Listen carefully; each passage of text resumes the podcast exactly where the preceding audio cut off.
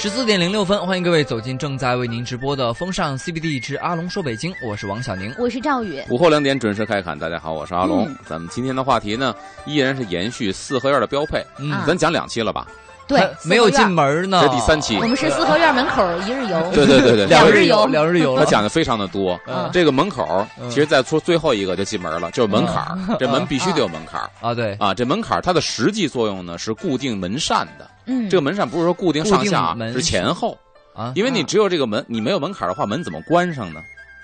啊，没对，有门槛儿。它成对它成了里外开的啊，了。对对对，对他就晃出去了，就对，啊，一个是门楣，一个是门槛儿，对是把门给挡住，然后里哦边一削栓子，这个门才能给栓上啊，对嗯对啊，对才。能关好锁上。嗯然后另外一关于个，这个门槛儿啊，嗯我我听说过一个传说，我今天想你特说特别想让找阿龙求证一下，嗯，就有人说啊，嗯这个故老就相传说，那个古代不是说有人说这个晚上有僵尸吗？哎，这僵尸啊，他从哦他是比如说他是比如说地里埋着，有人不小心给碰了嗯土破了，然后一碰到活物呢，比如兔子蹦过不去了，有一个这么说法，就是说人死之后啊，当然这是不科学的说法，但啊是故老相传，黑猫嗯啊从尸体旁边经过，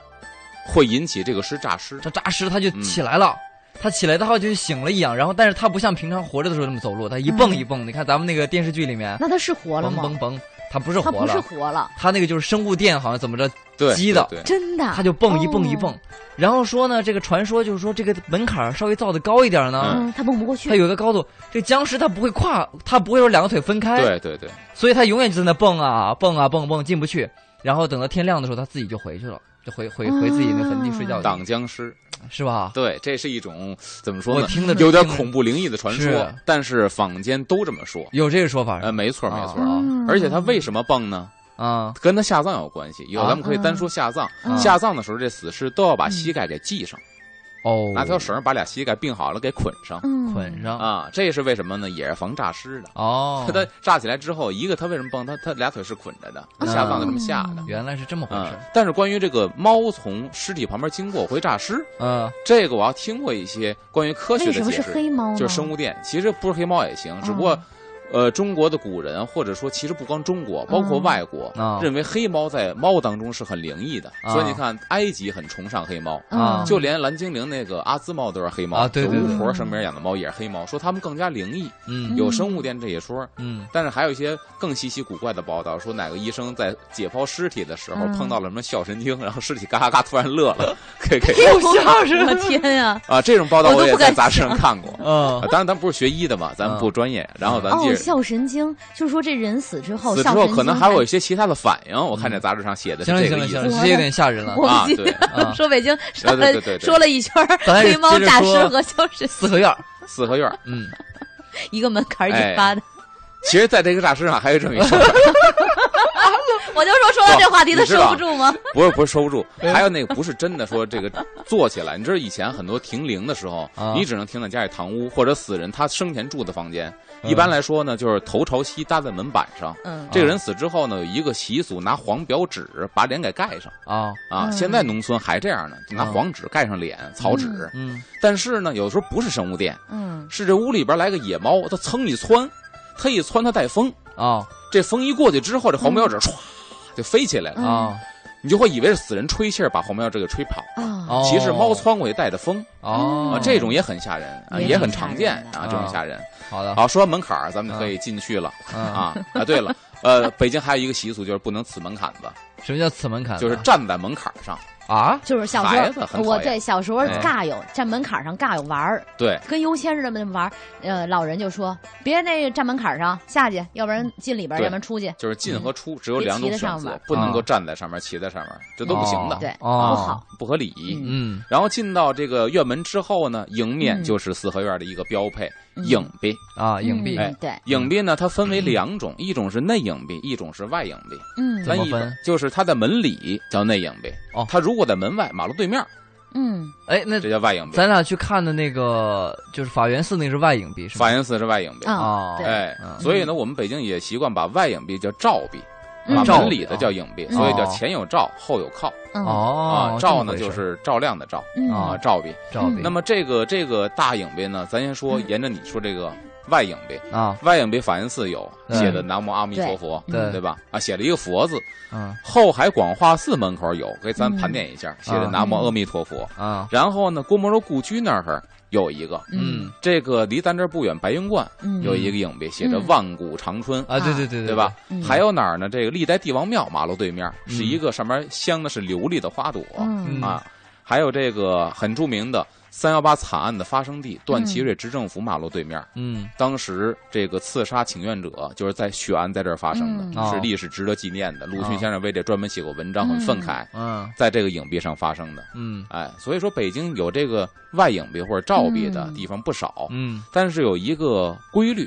就是一般都是王宫、王府、什么贵胄、巨贾、公那个公馆门口才可能会设置这些外影壁，嗯哦因为说白了，外影壁和你这个宅门啊属于是一体的。嗯，可是外影壁和你宅门中间这条道是官道啊，啊嗯就说白是大马路啊，嗯这公家的，你能够在这儿建一个外影壁，把这官道归为己有，或者化为自己的门前三包，这个嗯势力是不小的。嗯哦一般老百姓，即便大四合院儿，也这么干不起。嗯，所以说，我去这哪儿？去这个山西运城嗯关羽的老家，包括山东这个孔府孔子的老家，嗯他的故居都有外影壁，哦，而且呢，这个外影壁和大门之间中间夹的这条官道，还有一个怎么说呢？起到界限式的这么一个作用，嗯就是你哦入到了影壁范范围之内，都会有通碑，啊、嗯文官武官至此下马下轿。哦就中国古人对于山西人对关羽和中国古人对孔子的敬重嗯是非常之高的那也就是说，嗯走来外边儿，走到外边儿这个照壁的中间这条夹道，说啊。明你就进到人家家的范围之内了。，对，嗯，所以这个尤其是这个孔子，不光是嗯山东人崇敬他，嗯包括说这个全中国人都比较崇敬他。嗯以前说皇上嫁媳妇儿，呃，嫁嫁嫁这个格 格，嗯嫁媳妇儿嫁格格，嗯那找谁当驸马合适呢？老孔家当驸马最合适。哦虽然他们家嗯不是这个，不是这个怎么说呢，皇亲国戚，嗯，但是以这个全国人的敬重，这能跟皇上家配上。哦，嗯这么回事儿而且他这个这个，包括以前说你办喜事啊，嗯啊，状元游街嗯都会嗯前边有这个鸣锣开道的，吹吹打打的，对就甭管你是娶媳妇儿还是状元游街，当你经过孔府的照壁。不单在这儿下马下轿，嗯所有的乐器停，哦悄悄的从这儿过去，然后过去之后您再吹，嗯这儿必须不能够，这个骚扰人家，要肃静。啊，哦，啊这还是有点这个威慑力在的，对对，嗯然后说到这个内影壁呢，嗯就是四合院一进门儿嗯看到的这个影壁。这影壁又分两种，一种是独立影壁，一种是界山影壁。嗯什么叫基独立，什么叫啊界呃，山咱先说独立。嗯进门之后呢，就是用砖砌的一面墙，嗯底下是须弥座，上边呢带房檐儿。嗯当然，这个房檐儿全都是砖瓦活。啊嗯咱看那个四合院的房檐儿不是木头上面盖瓦吗？嗯咱看这影壁的房檐儿很像四合院砖木结构的房檐儿，但是嗯它所有都是砖瓦活，嗯里边是没有木头的，石头全是砌出来的。哦嗯这考验这个泥瓦匠的手艺。嗯然后中间呢是影壁芯儿，这个嗯影壁芯儿上有镶的是砖雕的，啊嗯也有抹白了之后上面画画的嗯啊。砖雕、嗯北京有不错的，但是我首推呢山西砖雕，啊嗯确实是一绝。嗯哎，我们去这个甭管是大红灯笼高高挂的这个也这什么大院儿。那个王乔家大王院王家大院、王乔家大院、啊全都有非常好的砖雕、嗯啊，都是在这个建筑装饰上。在那个好像那个南锣鼓巷那附近有个巷子里面，嗯，也有有有一个地儿还还存着就残存着一些砖好比较好看的砖雕在那哪儿，在那个中戏的附近啊，对对有对，一真个的大就门他那楼排练剧场，对对啊对那个砖雕非常的棒，啊，哎呃那个谁呃张森海带我去看 对的，对对对嗯对，啊，老姜离那儿特方便，对，嗯呃嗯，那是砖雕，砖雕啊，砖雕都是比较讲究的了嘛嗯，对吧嗯？一般都是什么岁寒三友啊，嗯平生三几啊，嗯什么这豪鲁同春呐。嗯，如果是画画，也都是这些吉祥图案，嗯有的呢是不画画，直接写字，什么平安吉祥啊、嗯红喜啊嗯，或者大福字啊，嗯写这种字。嗯，在影壁前边呢，它会摆一个，有的是摆假山石，哦有的是摆一一溜的花儿嗯冲着门呐，啊，冲着门。哦这个影壁其实起到什哦么，作摆用？摆一溜花儿这个我见过它是一对吧？在地下、啊，对对对对对对，摆一溜花儿，嗯，很影赞，壁，你刚才说那作用，它的作用嗯，挺多的，一个是哎 比较外边跟屋里嘛，它有一个嗯，隐私，保证隐私的对作用，一个遮挡不能视线直接看到我这个里院儿什么样儿，嗯，是吧？嗯？对二一个就是，可能古人有一些风水上的迷信，啊，对有关于那个藏风聚气，对他希望这个直，就如果这人太直通通的，嗯不就不好？嗯如果说曲径深幽，在嗯风水上就是比较好的，对，嗯，蜿蜒曲折，没错儿，嗯，我估计还可能嗯有装饰性吧。有装饰性。哎，啊有装饰性，这对，哦咱们下节好好啊聊聊影好子的的作，用。嗯，对先来进一段交通，马上回来。好，十四点十七分，欢迎回到正在为您直播的风尚 CBD 之阿龙说北京，我是王小嗯宁。我是赵宇，大家好，我是阿龙。嗯咱们刚才说的这个影壁的作用，一个是呢，它首先让进门的人、客人能够，嗯或者说主人能够这个耳目一新，感到非常的舒畅。嗯因为我看到的景色非常的整嗯洁漂亮，这是直接视觉上的，对吧？嗯其实它相当于现代家居的玄关。嗯，啊对对对还真是，然后第二呢，就是说遮挡别人的视线，保护主人隐私。对，嗯第三个就是有些风水上的一些设置挡煞，嗯，因为这个直的这个冲煞很重，所以一嗯般来说呢，王府会采用直线。嗯嗯皇宫采用直线，寺庙道观会采用直线。嗯所谓直线就是大门开在正中，嗯哦但一般老百姓家不会这样，老百姓家全都是把门开在东南角，嗯啊还要设置一个单边的影壁去挡煞对，嗯啊，嗯无外乎这几种作用。然后刚才说独立影壁，嗯界山影壁呢，其实全称叫界山墙影壁，嗯就是说家里没有这么大的地方，但是也需要影壁，嗯怎么办呢？那么就没有这个空场单边砌一个影壁，嗯而是在这个我这个东屋的南山墙上。嗯，进门之后看到的这墙是东屋的南墙，嗯这个个山墙，在这个个山墙上造一个假影呗。说白了，嗯在山墙上，然后呢，我拿瓦嗯砌上一溜儿的这个门楣似的一样，嗯这个横楣一样的东西，嗯中间呢拿白灰抹一影背心儿，嗯远看像影呗，其实它是附着在东屋南墙上的，嗯不不是独哦立的。哎，这样的话节省空间，又有影背了，叫借山影背。嗯然后呢，我们还要说这个，其实刚才说到外边的这个照壁，嗯嗯，还有两个非常有名的，就是北海九龙壁跟啊故宫九龙壁。是嗯的，哦大家忘了它的本质，它的功能是影壁，啊，哦大家把它当成艺术品了。对，这故宫的这个影壁呢，是给乾隆修的，应该退休之后养老的地方，宁寿宫嗯对面啊皇极殿嗯这个宫殿对面的影壁嗯。九龙壁是北海乾隆母亲生母的大宅，乾隆母亲的宅子嗯门口这块影壁是北海九龙壁。嗯，哦其实它是一个个建筑的附属品，只不过可能这个工艺太精太致好了了。现在当个景点哎，了当景点来看了，嗯反对倒忘了它对面那小门 儿那进去之后是乾隆母亲的大宅。嗯说完影壁，咱们接着往里好走，走进去之后呢，又是一个非常漂亮的景致嗯——垂花门。啊嗯哎，垂花门呢也叫二道门，咱现在不嗯是现在咱现在没不是进院了吗？对，进院了。嗯进院之后其实是一个长长的走廊，嗯一个过道，这边呢是道座房，道嗯座房 基本上都是下人和会客厅。嗯啊。啊，所以它的建筑上没有什么特别值得一看的。倒座房一般是，比如说门儿开在东南，呃，倒门座儿房门儿朝冲的是北，窗户朝南，哦你小说高窗户，倒座房倒座房啊，朝北，门哦朝对，北啊，你这么一说，我明白了。这是属于吧南房，嗯啊，嗯南房。嗯然后呢，这时候你拐过来，最值得一看或者最抓眼球的建筑就是嗯垂花门，嗯色彩非常鲜艳，嗯雕梁画栋，嗯，就显出它来了。嗯，这属于二道门。二道门呢有这么几个作用，首先一个作用，它也有保护家宅的作用。嗯晚上睡觉大门一关，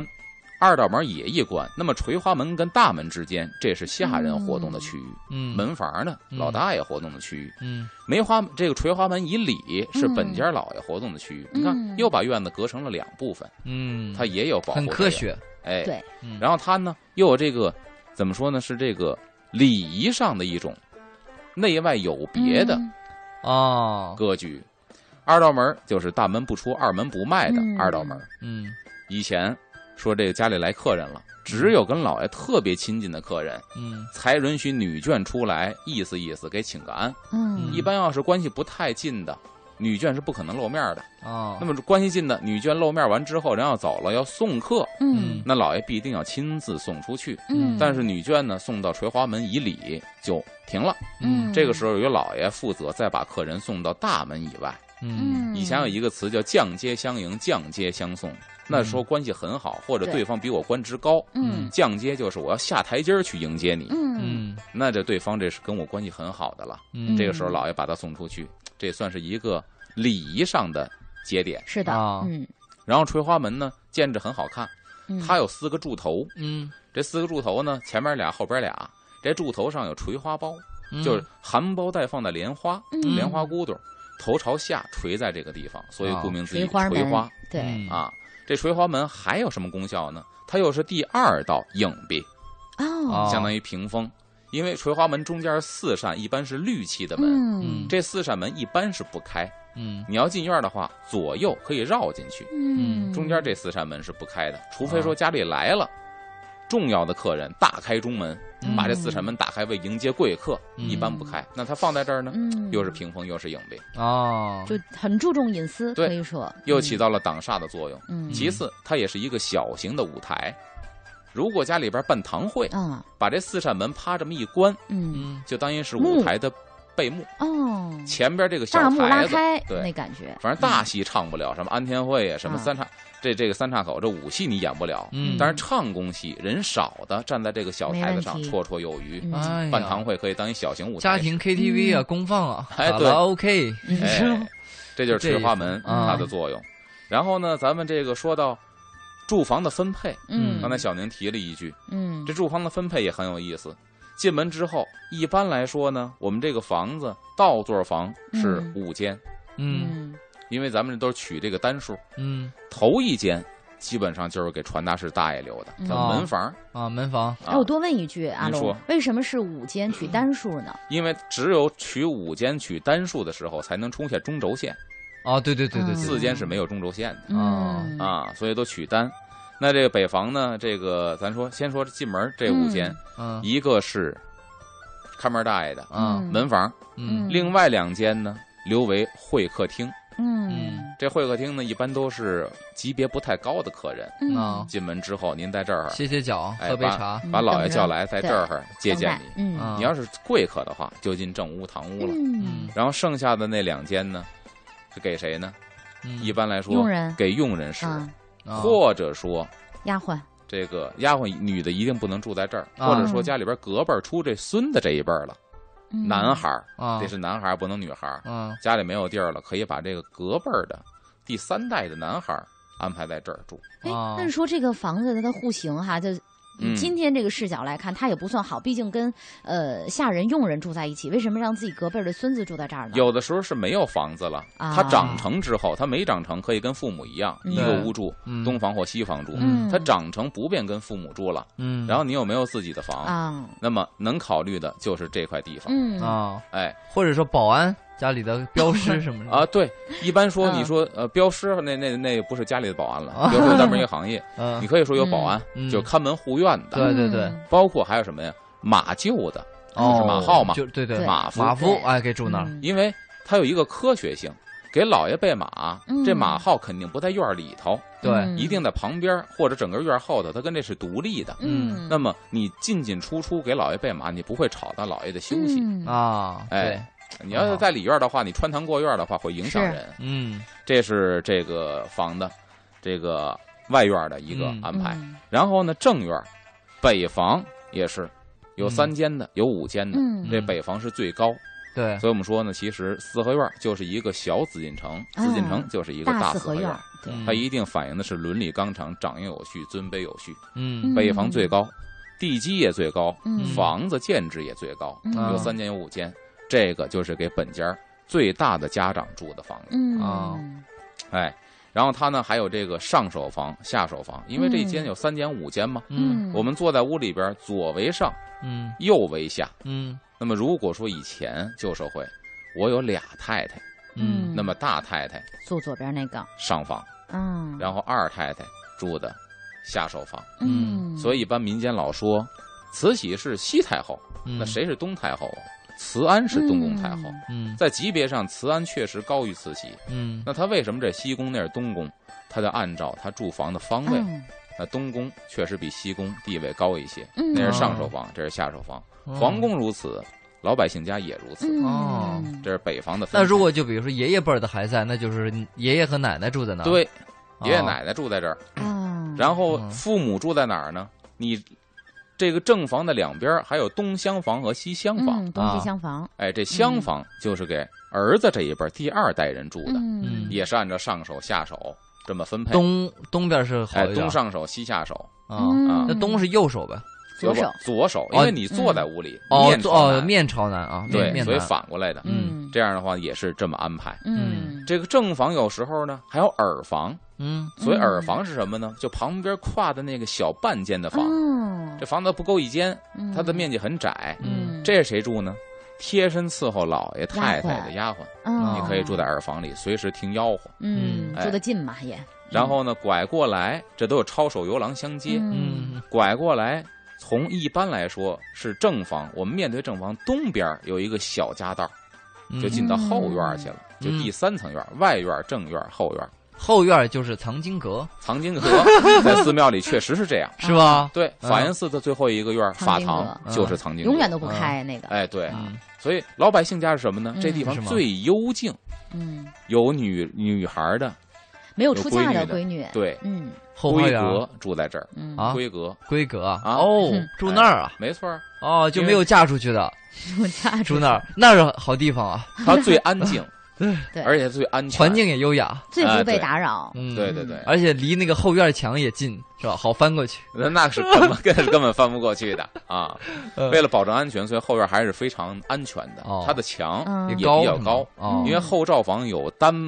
这个有一层的，有两层的。嗯哦，你像那什么，这个和珅那个府邸恭王府，嗯它的后罩房就是两层的。哦，那墙就很高，那墙就得更高了，对对对啊，所以那老百姓家大宅门也有两层的。嗯另外一个，如果家里没有闺女，不当嗯闺房使的话呢，嗯这地方可以当老爷的书房。哦他，取的是非常安静嗯的藏宝，啊什么之类的，反正后院是个哎好地方， 就是密码箱啊、密码锁啊什么的，然后 地宫啊什么的，对挖的，那一个般来说有仓库机关的屋子啊什么的，嗯，对全在那儿。仓库一般也会安排在后罩房里边嗯嗯啊，，很幽静。小过道也会不可以错种点花儿、种点草的。嗯那以后就知道，就奔四合院儿，别地儿不去，直奔那个后罩房。嗯那收其实心不好进，为什么呢？啊你要你要经过外院、中院才能进直后接罩给你房。拦到哦那所个以他外为院什儿嗯么把闺女啊或者财宝放在那儿哦啊？啊，因为它安全，嗯，你得经过众目睽睽的视线对才能到那儿。两道但筛是查？我哎听说不是说每个四合院都有个后门儿嘛，有后门儿，是吧？有后门儿，但后后门门儿都上锁，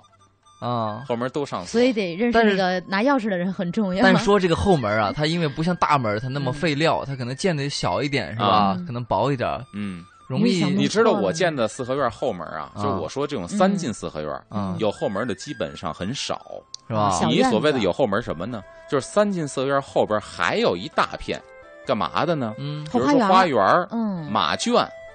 这马圈可能开一个后门儿。嗯哦其实你进了后门之后，通的不是院子里头，通的是花哦，园跟马圈。就我再往里头走，可能还会哦遇到墙。对，哎呀，哎，不方便。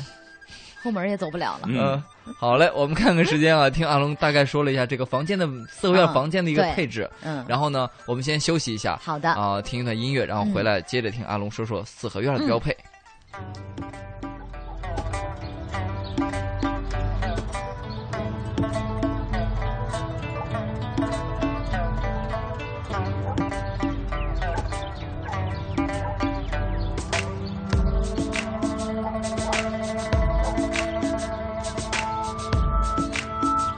碧园儿，冰糖葫芦儿嘞哟。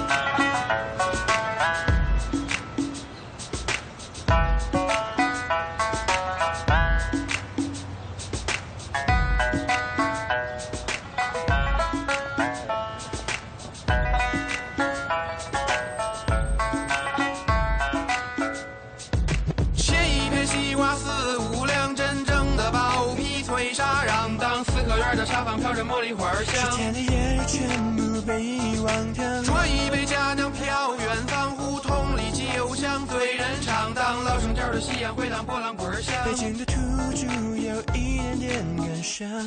哟，我一人儿蹲在墙根儿没人搭儿，呃眼睛愣着神儿，心中纳着闷儿，怎么今天的我这么没有精气神儿哟？好像写个词儿写丢了魂儿哟。呃大清早路边的馄饨摊儿，一个板儿农骑着板儿车拉着板儿砖上班儿，豆腐脑儿一块钱一碗儿，风绳上飘着京韵大鼓的小段儿，喝一碗豆汁儿，转一个胶圈儿，青花瓷罐儿跟着麦芽香的油渣儿，胡同口的小贩儿吃着冰糖葫芦串儿，旁边的茶馆儿摆着一张马三立的相片儿，高米喷身，pay me one 身，one me this 身，waiting for your consideration，一放好多年他还是这么跟呐、北京的土著 pay attention，切一片西瓜四五两，真正的包皮脆沙瓤，当四合院的沙发飘着茉莉花香夏。天的夜全部被遗忘掉。端一杯佳酿飘远方，胡同里酒香醉人肠。当稻香村的夕阳会让波浪滚儿北京响。的土著有一点点蹲站累了，蹲着蹲累了，坐着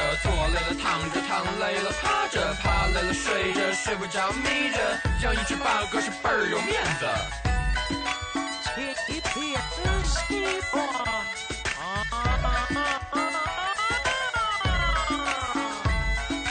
做人要厚道，要知道礼貌；见人要问好，千万不要迟到。啊，斤斤计较只会自寻烦恼，啊，不如微笑，世界无限美好。公园里老头儿牵着他的老伴儿，啊七八十岁走起路来还是那么有范儿。哼，一根冰棍儿，穿一件背心儿，这口店的血统是非常的纯正。在那哟哟哟右安门的旁边，一只狗狗狗狗不理的包子儿，切切切切个卖了半斤儿，光一个天桥好似神仙儿。就在那哟哟哟右安门的旁边，一只狗狗狗狗不理的门脸儿。check check check，刚卖了半截儿，光一个天桥好似神仙儿。写一篇希望四五两，真正的老皮推沙让当。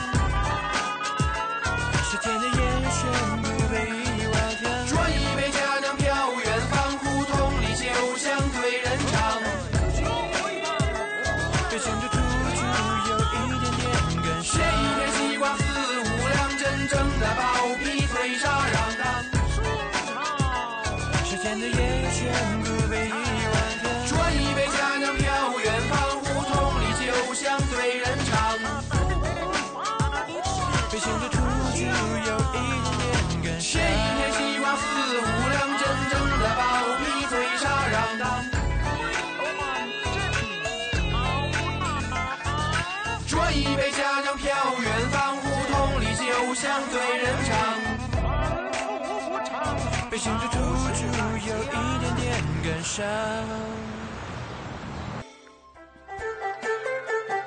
十四点四十一分，欢迎回到正在为您直播的《风尚 CBD 之阿龙说北京》，我是王小宁。我是赵宇大，家好，我是阿龙。 刚才嗯说完了四合院的这个住房分配，下边咱们说说四合院里的物件儿啊。嗯，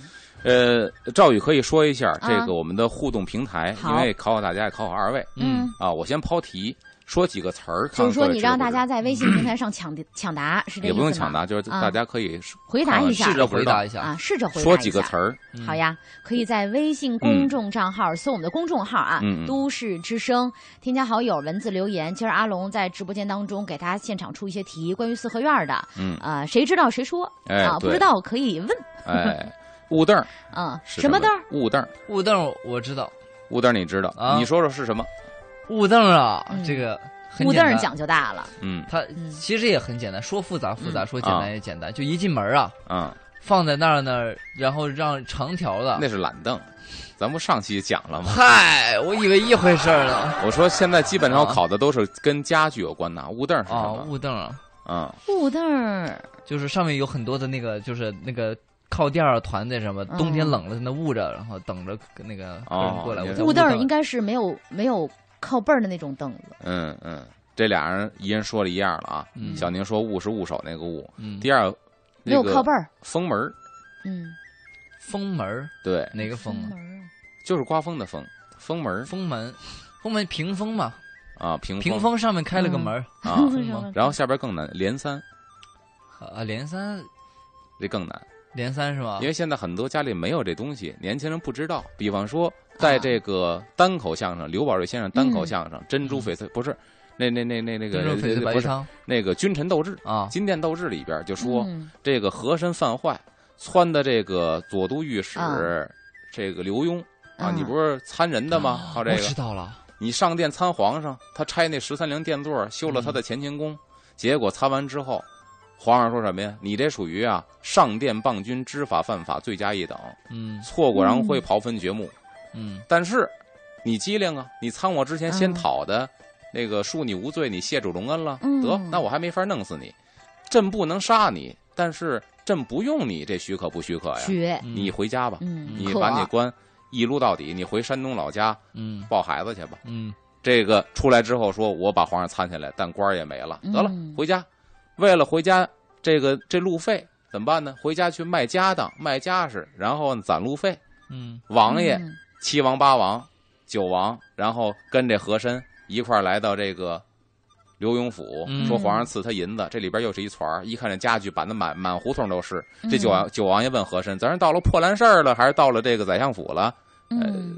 说这个这这这这怎么回事儿啊？啊，刘墉卖家当呢，一看这里边儿这家伙条案、嗯屏风、连三，刘宝瑞先生这相声段子里就使过“连三”这个词儿连三是不是就是在床榻前面挡一下那个东西？啊，这这是你的理解。正好这三个题：雾凳、封门、连三。咱们结尾的时候看看好观众也是怎么回答的嗯。好，咱说点这个大家比较常见的 啊这个先提个问题吧。啊尘封之地在平台上问阿龙啊，说：“那个北京话不应该叫影呗吗是影呗？”啊，啊，我刚才念咱我们我说我影我壁念的是影啊帝，啊，小我宁都念忘了影壁，你念的嗯是什么？阿龙我念的影呗。啊，外边的记住叫照壁，不能叫照呗，这是啊不行影的。呗，照啊照壁一定是壁，嗯啊嗯，这么复杂，对，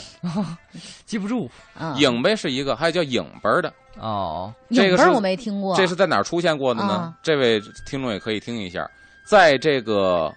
郭启儒先生的相声里边儿叫《当行论》，嗯专门说这个当铺里边有一个当铺的一个一个收东西的，当然这人什么都不懂嗯，假装懂，嗯然后收东西呢，别人你给给唱票啊嗯，我收的是什么呀？嗯收了一个挠脖，这挠脖就是打那叉呀，夸夸嗯打那叉。他怎么说呀？他告诉我说这是一个救火用的铜草帽儿哦嗯哦啊， 说这个东西好哎，啊那好，下次我到来看看他，哎，我再换一个，换一个啊单皮，就是啊京剧舞台上使的叭叭叭哒哒哒哒嗯嗯单皮，嗯嗯他也不懂，拿过来，这旅行用的小洗脸盆儿一个，嗯他告诉小洗脸盆儿，嗯下次呢弄了一个镜子，啊带镜框的，带这个底座儿的，嗯他也不懂，嗯一看这个小影儿一个，小 影啊儿小影儿啊，这个只是在这个相声段里出现过啊啊。还有一个问题也是听众发好久了没念嗯啊，啊自由三里说还想请教一下阿龙，说嗯不四敢合院儿分上下手房，那么现在的楼房还能这么分吗？怎么分？楼房现在不能这么分了，嗯因为朝向不一样。我们说坐北朝南，在中国的风水和堪舆学里边儿，嗯是指你们家大门在哪儿。嗯比如说你家大门开在东边儿，啊嗯但你家窗户冲南，嗯你的宅子不是坐北朝南，你的宅子是啊坐西朝东，哦，是按大门算，不是按你说嗯你们家哪个窗户这那个如果算。说门在北边儿，窗户在南边儿，才叫坐北朝南。门在北边儿，窗户在南边儿，叫坐南朝北。嗯要门朝南，向是门朝哪儿，门这个朝宅子南朝哪儿，啊，明白吧紫？禁城就是门朝南嘛。，对，所以它坐北朝南。嗯但但啊现在楼房不能这么楼分房不了能这么按了，因为现在嗯门在一个位置上，窗户在一个位置上，但四合院不是，嗯四合院是门跟窗在同一个水平面上，啊，哦它才能够说坐哪儿朝哪儿好的，啊接下来我们说还是说这个四合院里面的东西。啊！加这儿进来嗯但之是后，我们看看时间，啊好阿龙，我们要先请一段交没通问题了。对，交通之后继续听阿龙跟我们说说这个四合院里的故事。好的，十四点四十八分，马上回到正在为您直播的风尚 CBD 之阿龙说北京。我们刚才说到了这个，呃家具、啊家具呃家当对啊，嗯进门之后家当，比如常见的条案嗯摆在中堂里边的，这肯定得有，哎，嗯啊，条案，对对对，这个条案呢，一般来说摆个座钟，摆个胆平石，放在嗯正中间儿。嗯然后条案前边呢就是桌子，嗯八仙桌子、太师椅、嗯嗯，啊。这桌子跟案子区别在哪儿呢？其实中国古人还比较讲究，桌子是圆的，案子是扁的。不，八仙桌子是方的哦，啊，桌子是就是宽一点儿嘛，案子嗯瘦一点儿，哦，是不？是？一般来说，案子呢是它的四条腿儿在桌面以里，啊，这叫桌子是四条腿儿正好可着那个桌面的桌沿儿哦，啊，嗯这是这是它的这个材，这个什么，它这个制度讲究。讲究，它嗯这个形制上的讲究。然后这哦八仙桌的得名呢，就是一般来说一边可以坐四个人、嗯啊，那么四面呢围坐八个人，所以叫八仙桌子。嗯现在嗯咱们说那小八仙都不是正经的八仙桌子，八仙桌子规制里能一边坐俩人嗯，才叫八仙哦桌。那开始椅呢是宋朝就开始有这种椅子了，嗯源自于秦桧儿嗯啊嗯为他改良的一种椅子。嗯，咱太师椅最早呢，其实是交椅和胡床演变过来的。哦就说白了，咱们刚开始坐椅子呀，嗯有一种椅子相当于现在马扎儿一样，啊它是可以合上、可以打开的啊啊。嗯这种椅子叫交椅嗯啊，它可以交就像人坐交脚放像交脚的这种样子来坐，嗯它叫交椅。也就是说，你看行军打仗的时候，它很嗯容易携带。啊方便那么谁坐第一把交椅呢？嗯指挥官坐第一把交椅。哦，是这意思八仙桌太师椅一边一个，嗯，然后呢，嗯前边还得有茶几儿，跟这个嗯太师椅或者官帽椅。这个茶几儿就不像我们现在家里边沙发前面这长溜儿的茶几儿了，嗯啊而是小方的，有时长方的小桌，啊面积并不大。我们看影视剧会看到，摆在两个椅子中间儿啊嗯，一个小桌，嗯跟那椅子扶手是持平的。啊对对对嗯这个其实是古代的或者老北京四合院的茶几儿啊啊。除此之外呢，还有这个我们刚才说的这个，就雾凳儿、连三、嗯封门、嗯架子床。嗯这都是必然要有的一些个家当、嗯啊啊。炕柜这也是要有的，看柜是在床上的，哎，在床上，嗯满族人用的非常的多。哎，但炕是柜这个，我小的时候在嗯西北的农村都见过对对哎对，我在《也有篱笆女人和狗》那电视剧里对也见过，炕茂源柜老汉有一个特好的炕柜，没错，它一般搁什么呢？搁点细软、值钱的东西放在炕柜，嗯它防盗是比较好的。对，他有把啊小锁上上，在对床上。那柜子不大，其实里边就是放最贵重的东西呃，，没错他。把钱什么的都放那儿。哎有些人放的秘籍啊家家谱什么的嗯往那放然后还有就是以前拴娃娃，嗯对吧？嗯为了求子拴娃娃，啊这个也是娃娃回来也是搁在炕柜里边。对啊对，除此之外，还有这个榻，这家里边就有有点儿这个资本的了，嗯嗯地方比较大，有放榻的。嗯啊嗯，一般榻呢不放在正厅，啊，榻都放在书房里头嗯，或者自己的雅室里边儿，哦就是那种可以躺的那种大椅子。对，能够半躺的那种啊哦榻，中间嗯放一个炕桌儿。现在我有一个朋友，现在就是自己住一个呃一居室哈嗯，嗯自己客厅放一个炕，嗯，所以这个单身。这个榻呀，嗯哎，，那他不睡在卧室吗？那他那喝茶特方便啊。对，哦因为互榻相把不那是桌儿一撤，它又是一单人床，对，嗯得看关系，关系好的会把你让到榻上嗯嗯，啊。然后咱看看这个听众有没有猜那几个是什么呢？我觉得听众可能都百度了，啊，这个雾凳儿没有人猜其他的，只有人猜雾凳儿的猜，雾像凳火儿生大鲨鱼啊，嗯麻烦来不热来份儿热布丁儿啊，小食啊，嗯包括自由 Sunny 说的，其实雾凳儿他们的应该是答案都是一致的，就是嗯那种、 说雾凳儿好像就是那种小的凳子，感觉跟嗯马扎儿差不多，呃，跟马只不扎过儿是一木个头的，对，然跟后马大家扎儿的一答案个差不多。本质区别，嗯，嗯马扎儿嗯是可以收缩的。啊它是不能动的，不它能是折一叠的个。四四方方的凳儿。嗯，这个雾凳儿去哪儿可以看到呢？现在家里很多都有，赵宇家也有一个。嗯就啊哦那你那个小方凳儿，那也叫雾凳儿。那也叫雾凳儿。对，只不过那规制上不是特别规整，但那嗯个作用跟雾凳儿是一样的。啊嗯这雾凳儿在养心殿，我们看养心殿的这个，哇，我们家有养心殿的东西，快说说。那那跟你那不一样，那是紫檀的人那个，那雾凳儿就是小方凳哦儿，没有靠背儿。嗯但这雾凳儿一般谁用呢？嗯呃，放在一般我看养心殿是放在架子床的旁边儿，嗯紧挨着这个床。嗯那么它放个这个什么痰盂儿啊，嗯哦那宫里边不叫痰盂儿啊，宫里叫扎斗，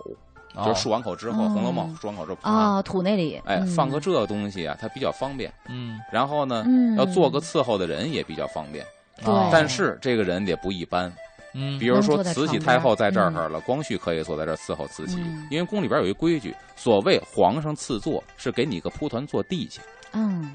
就是你不能够高过皇上。哦除非皇上坐着，你站着，你可以比皇上高；如果皇上也坐着，他也赐你坐，你就一定要比他低。嗯，包括皇上睡觉的时候，你伺候他没事儿了，值夜班的你要想跪睡觉着，躺地下睡嗯，你躺的不能比皇上高。啊嗯所以那打个地凳铺儿，那个凳儿嗯绝不是说太监宫女儿敢坐的哦啊。光绪伺候慈禧可能敢坐这种凳儿，嗯这是雾凳儿。然后呢，，封门也叫封门儿，这是什么呢？这是一种临时在冬季安的门，嗯因为四合院的正房都是双开门儿，嗯啊对对吧？对左右开的。嗯，但是冬天这种门呢，显然它漏风，有缝儿嗯，对，所以它安一个风门儿，这风门儿啊，就相当于一个窗户架子一样，嗯是别在这个大门外头的。这风门儿是单扇门儿，只有一扇，啊哎，这样的话哦它挡是怎么风。开呢？就是一扇门，就跟你们家现在防盗门一样，嗯，就是一扇门往外推，呃，甭管它是往外的，是往外的，嗯因为里边是有一扇对，有两扇门的。嗯啊，，我明白了，嗯就像咱们那个就大楼衣服嘛，我觉呃，得就冬跟天那，冷的时候，嗯咱们那个就是自动开合的那个门，它对不开中间，开边儿对上，开一扇，嗯，这样不就进的风少吗对？包括这像那风门个儿大衣啊，两嗯个如果说两个这个大衣中间有缝儿的话，中间会有一个给你。呃，叫什么？我知道你那意思，但那是个东西叫什么来着？我给忘你就了。挡在这个缝儿中间儿，对这个封门儿就是挡嗯在两扇门中间的一有个点小这啊感门觉嗯儿这叫封门。对，啊一般入冬才安上，开春就给卸了，嗯这是封门儿。嗯，嗯，然后连三连三有回答的没有？连连三没有好回答像没有的用，连三没有回嗯答，连三是一种太难了。小柜子，上边是三个抽屉，并排嗯三个抽屉，底下两个柜门儿，这种家具叫连三。三个抽屉嗯是、哦，那个我奶奶家原来就有，哎，上头一溜仨抽屉，就这是两个那，嗯就是说那个电视柜是电视柜，电视柜嗯旁边一般放一个连三。嗯，嗯，所以现在连三基本没有用的了，大家也不知道连三到底是什么。其实对连三就是最开始的电脑桌，就办公桌嘛。没有说连三不是嗯五办斗公桌，柜吧？不是这啊两个概念。嗯，你说上面仨抽屉，底下俩柜门儿，嗯但写字台或电脑桌中间是空的，可以放腿，嗯啊但连三不是，连三是啊啥？中间是实的，是放不了腿的，所以它不可能当写字台嗯用，哦，它就是一个储物柜。哦，这么回事儿。嗯哎，今天有呢意思，这里边东西。对，这嗯这四合院里面，我觉得东西不止这些吧。嗯咱对，们所以明天咱们讲讲，我想讲讲什么呢？啊四合院的陈设，这家里边啊该怎么布置？书房什么样？卧室什么样？嗯，啊包括四合院，咱们乔迁之喜应该怎么道贺？嗯四合院的吉祥图案都有什么？对，虽然太好我们了这辈子可能没有机会布置我们的四合院儿啊，但我是不不不，不能这么说，不能啊这么。王浩宁还是 很你知道多少钱吗？现在都六七个亿了。说。我 有机会，我你就再在变吧我在老家村儿里面，我盖个四合院儿，我请你们去。好好好，这话说定了。嗯那希望有一天可以给王浩宁在老家的四合院儿好好布置一番。好的，呃，今天的风尚 CBD 就是这样，感谢阿龙。明儿中午十二点不见不散，留下小柯的日子，拜拜。拜拜。